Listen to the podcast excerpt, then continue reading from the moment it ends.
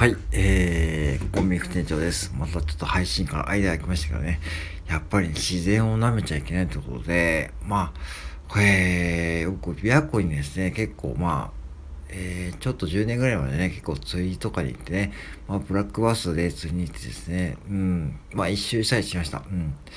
で、今日ちょっとニュースでね、琵琶湖のボートを転覆してね、なんと、僕と同じの50代男性の方がね、どうやらね、多分行方不明になっているということで、あの、長浜っていうところですね、ちょうど豊臣秀吉が、で有名ですよね、長浜港ですね。あそこはね、本当にね、あの、車でも入りやすくて、駐車場もあって整備されていてね、結構ブラックバス売りのね、メッカというところですね。で、近くに大きなホテルもあってですね、まあ本当に、岸から見るとね、本当にね、めちゃくちゃいい綺麗なところで棒たまに行くんですけども、そこ沖合の800メートルかな？で、それ転覆して、えー、行方不明になってると。で、琵琶湖ってね、本当にね、これね、すぐ深くなるんですよ、あそこって。んで、あのー、ディープホールってところあってね、えー、オースとか南の方にディープホールと一番深いところで、ねもうすごく深いところあって、もうなんか、要は、なんだろうな、多分これね、救命胴衣とかね、そういうつけてなかった可能性もあるし、で、おそらくね、多分、まあ、船舶免許は持っていないと、基本的に沖には出れないんで、まあ、持っていると思うんだけども、やっぱしどっかに舐めていた可能性はあるんですよね。舐めていたというか言い方変だけども、でね、あの、まあ、今回自信もあるしね、うん。で、やっぱしこう、僕ら人間はやっぱしね、所詮ね、やっぱ自然には勝てないし、その人工物じゃないもん、特に大きな湖ですね、琵琶湖とか行くとね、まあなんかこう、ちょっと油断するというか、もう海じゃないんで、まあ油断する時もあるけども、まあね、言うてもし危ないわけですね。うん。で、ブラックバスって、この時期は本当に、あの、深いところにしかいないんで、寒いんで、だから、大物を狙うとすると、やっぱり沖に行ってこうやってボートにで行くしかないんですよね。だから、その時に、まあ、50代の男性の方がね、多分これね、朝かな行ったと思うんだけど、多分、日中かわかんないけどね、あのー、まあ、言うてもね、やっぱしね、深いしね、何十メートルもあるところでね、結構まあ油断しちゃうとですね、もうね、どうしようもなんないですよ。で、泳ぐって言ってもね、やっぱ無理だしね、本当に深いんですね。だから、あの、最近気軽にこうボートとかね、買って、船舶免許を買って取れるんで、比較的やりやすいんだけども、やっぱりね、僕は怖いかったんで、ボートに乗らなかったですね。ボートに乗ると、やっぱしね、それだけやっぱしこう釣りを楽しめるし、大物を狙えるんでいいんだけども、やっぱりなんかあった時はね、やっぱし怖いんですよね。うん。だから、なんだろうな、その、こういうニュース、まあ、琵琶湖でたまにこうやってね、あの、そのね、転覆事故とかある時にやっぱり思うのは、やっぱり僕ら素人はね、必ずプロのね、バス物理のね、ガイドさんをつけてやるべきだと思います。うん。琵琶湖の周辺にはね、そういうバス釣りの専門店があって、今でもね、まあ、そういうふうに、プロの、まあ、アングラーって言ってね、そのバス釣りのね、有名、あ名人の方ね、名人と専門の方ね、アングラーの方がね、ちゃんと案内としてね、ついてくれる。もちろんお金かかるけども、ちゃんとガイドとしてついてくるんで、ちゃんとね、いるポイントについついていってくれるし、ちゃんと専門的知識もあるんで、やっぱし安心なわけですね。だから、素人だけやっぱし行っちゃうとですね、やっぱしね、うん、危険があるし、しかもこれ何百メートルも沖に出ちゃってるからね。だから、せいぜいね、もう何十メートルとかにしておかないといけないと思うけども、やっぱしね、人間のね、欲というか、その、なんかね、こう、もっと大物ついだと思って、どんどんこうね、沖に出てって行っちゃうんですよ。特に琵琶湖って。うん。だから、行ったことある方も多いと思うけども、本当にね、琵琶湖はだだっ広いし、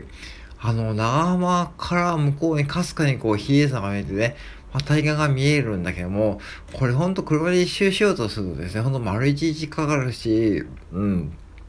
っていうとこで、本当に広大なんで、まあ、やっぱしね、こういうところで通用するのは、やっぱしね、岸から、うん、やる。うん。確かに釣れる可能性少ないけども、でもね、雰囲気とか楽しむだけでもいいしね、まあ釣れなかったら釣れないでね、まあ別にね、あの、すぐ黒に乗って移動すればいいだけなんで、それでいいと思うんですよね。やっぱしね、この辺の多分規制をもっと厳しくしていってね、まあ一時期よりも規制厳しくなってますけども、とはいえまだね、こうやって素人の方がこうやって張り込めるような余地もあるし、これからは暖かくなってくると、どんどん抜粋のシーズンも高まってくるんで、こういう方が増えてくると思うんだけども、ぜひね、あの、もしお知り合いの方がね、こういうふうに自然と、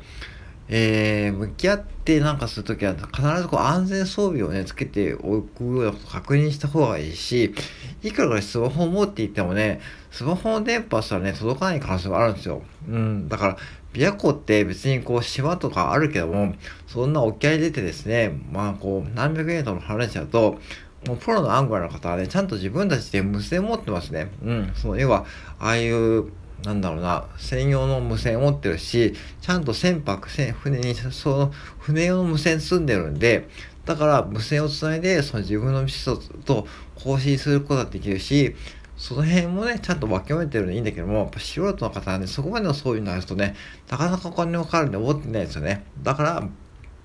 そういう時も含めて、そのそこまでね、やっぱ考えて、ね、そのやらないとね、やっぱし、ね、怖いんですね。うん。だから、